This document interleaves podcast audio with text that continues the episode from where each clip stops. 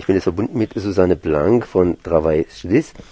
Äh, die Travail Suisse hat in der Schweiz eine Initiative longiert, und zwar sechs Wochen Ferien für alle. Am vergangenen Wochenende wurde gewählt, das heißt wieder eine Volksabstimmung, wie es so in der Schweiz üblich ist.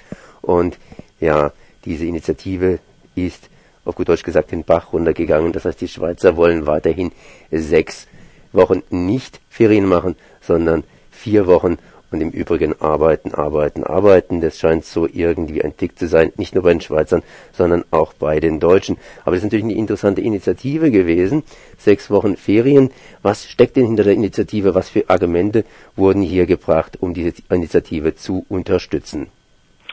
Also wir haben festgestellt, äh, dass sich die Arbeitswelt in den letzten Jahrzehnten, in den letzten Jahren sehr stark intensiviert hat. Wir haben heute viel mehr Druck, eine viel höhere Belastung am Arbeitsplatz und der Stress nimmt zu. Und das hat auch gesundheitliche Folgen für die Arbeitnehmenden. Oftmals sind die Arbeitnehmenden gar nicht mehr in der Lage, bis zum ordentlichen Pensionsalter arbeiten zu können. Und deshalb haben wir gesagt, wir müssen etwas machen, wir müssen etwas tun. Wir brauchen einen neuen Ausgleich für die Arbeitnehmenden und haben deshalb beschlossen, die Volksinitiative sechs Wochen Ferien für alle zu lancieren. Die Arbeitslosenquote in der Schweiz ist ja relativ gering mit 3,4 Prozent im Februar beispielsweise. Hat es irgendwie eine Rolle gespielt, dass man gesagt hat, die Schweiz, die braucht einfach so viele Arbeitskräfte und da wollen wir mal die Schweiz nicht im Stich lassen, also ich meine aus der Sicht der Arbeitnehmer? Nein, ich denke, die, die, die Gegner der Initiative haben genau mit dem Gegenteil gedroht. Es war eine Angstmacherkampagne auf der Gegenseite äh, mit dem Argument äh, mehr Ferien, weniger Jobs. Also sie, man hat gesagt, es würde ein Arbeitsplatzabbau stattfinden, die Arbeitslosenrate würde hochschnellen, was natürlich völlig unsinnig ist äh, völlig doof und absolut nicht stimmt, weil wenn man mehr Ferien hat, haben auch andere Leute mehr zu tun. Was heißt das dann in dem Fall? Je nachdem, wie der Betrieb ausgestaltet worden wäre, dass man äh, zusätzlich eventuell Leute engagieren müsste oder äh, dass die Arbeit anders und kluger verteilt würde. Die Schweiz könnte natürlich auch, das heißt die Arbeitgeber könnten natürlich auch unter Umständen mehr Lohn zahlen, wenn man hier länger arbeitet. Stimmt das oder wird an der Lohnschraube nicht gedreht? Das war eines der Hauptargumente, als wir die, äh, die Initiative äh, lanciert haben. Wir haben ausgerechnet, wie hoch das äh, Arbeitsproduktivitätswachstum war und haben ausgerechnet, wie hoch in diesen 20 vergangenen Jahren die Löhne zugenommen haben. Und dort haben wir eine riesen Lohnlücke gefunden und haben gesagt, so, es geht offensichtlich nicht mit den normalen Tarifverhandlungen, da kommen wir nicht weiter, wir wollen etwas anderes, wir wollen jetzt mehr Freizeit für die Arbeitnehmenden. Ich habe jetzt hier die Kennzahlen der Schweiz hier vor mir und äh, da gibt's Stellensuchende. Mhm. Das heißt, äh, das sind etwa so 180.000, die eine Stelle suchen und etwa ein ja. Zehntel weniger ja, genau, an offene, offene Stellen. Stellen ja, genau. Und wenn man jetzt also mehr Urlaub gehabt hätte oder mehr Urlaub bekommen würde, dann wären natürlich auch mehr entsprechend Stellen da zur Verfügung zu stellen, weil natürlich die Arbeit von irgendjemand erledigt werden müsste. War das irgendwie ein Argument in der ganzen Zeit? Nein, das Argument war genau umgekehrt. Das Argument gegen die Initiative lief folgendermaßen. Und zwar wurde behauptet, dass sich die KMUs äh, diese sechste Ferienwoche nicht leisten können, äh, weil sie sonst dann den Laden schließen müssen. Und mit dieser Angstmacherkampagne und äh, wie Sie wissen, die, die Schweizer Wirtschaftsstruktur besteht hauptsächlich aus KMUs.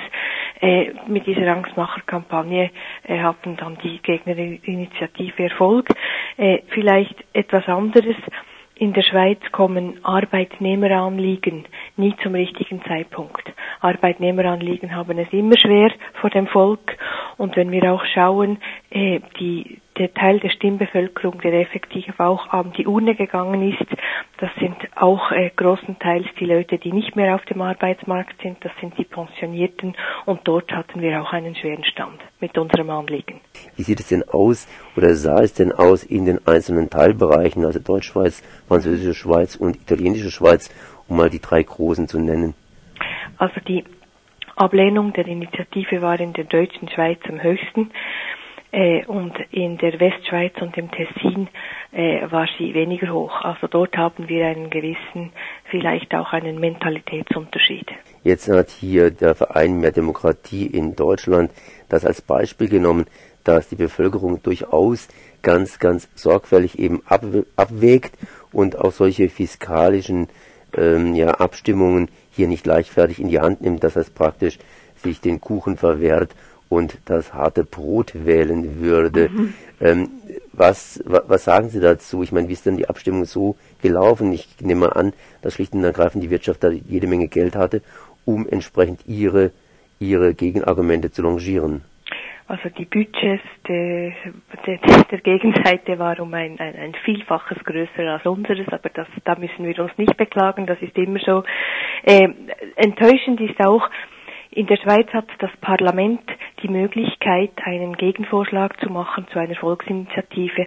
Und wir hätten erwartet oder hätten gewünscht, dass das Parlament diese Möglichkeit ergreift und einen Gegenvorschlag von fünf Wochen äh, für alle verlangt. Und das ist nicht geschehen. Und vielleicht war genau dieser Schritt von vier Wochen gesetzlichen Minimum zu sechs Wochen gesetzlichen Minimum war vielleicht zu hoch. Jetzt haben Sie es ja schon angedeutet, wenn es so nicht geht, muss es anders gehen. Das heißt, Tarifverhandlungen sind angesetzt. Was für eine Position haben Sie jetzt hier in diesen Tarifverhandlungen, nachdem Sie vom Wahlvolk ja nicht unterstützt worden sind? Äh, für uns ist ganz klar, es wurde während der Abstimmungskampagne immer wieder gesagt, man soll das auf sozialpartnerschaftlicher Ebene lösen, die Ferienfrage und wie auch zum Beispiel die Lohnfrage.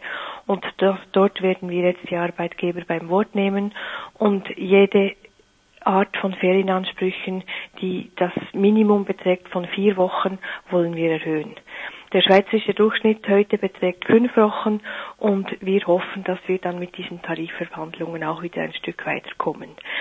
Äh, was dann auch noch beachtet werden muss, es unterstehen nur rund 40 Prozent der Arbeitnehmenden in der Schweiz äh, Gesamtarbeitsverträgen, also Tarifverhandlungen, und 60 Prozent sind nicht abgedeckt. Also da werden wir dann wieder eine Ungleichheit haben und das ist unschön und das ist unschön. Zumindest Susanne Blank von der Travail Suisse. Ich danke mal für dieses Gespräch.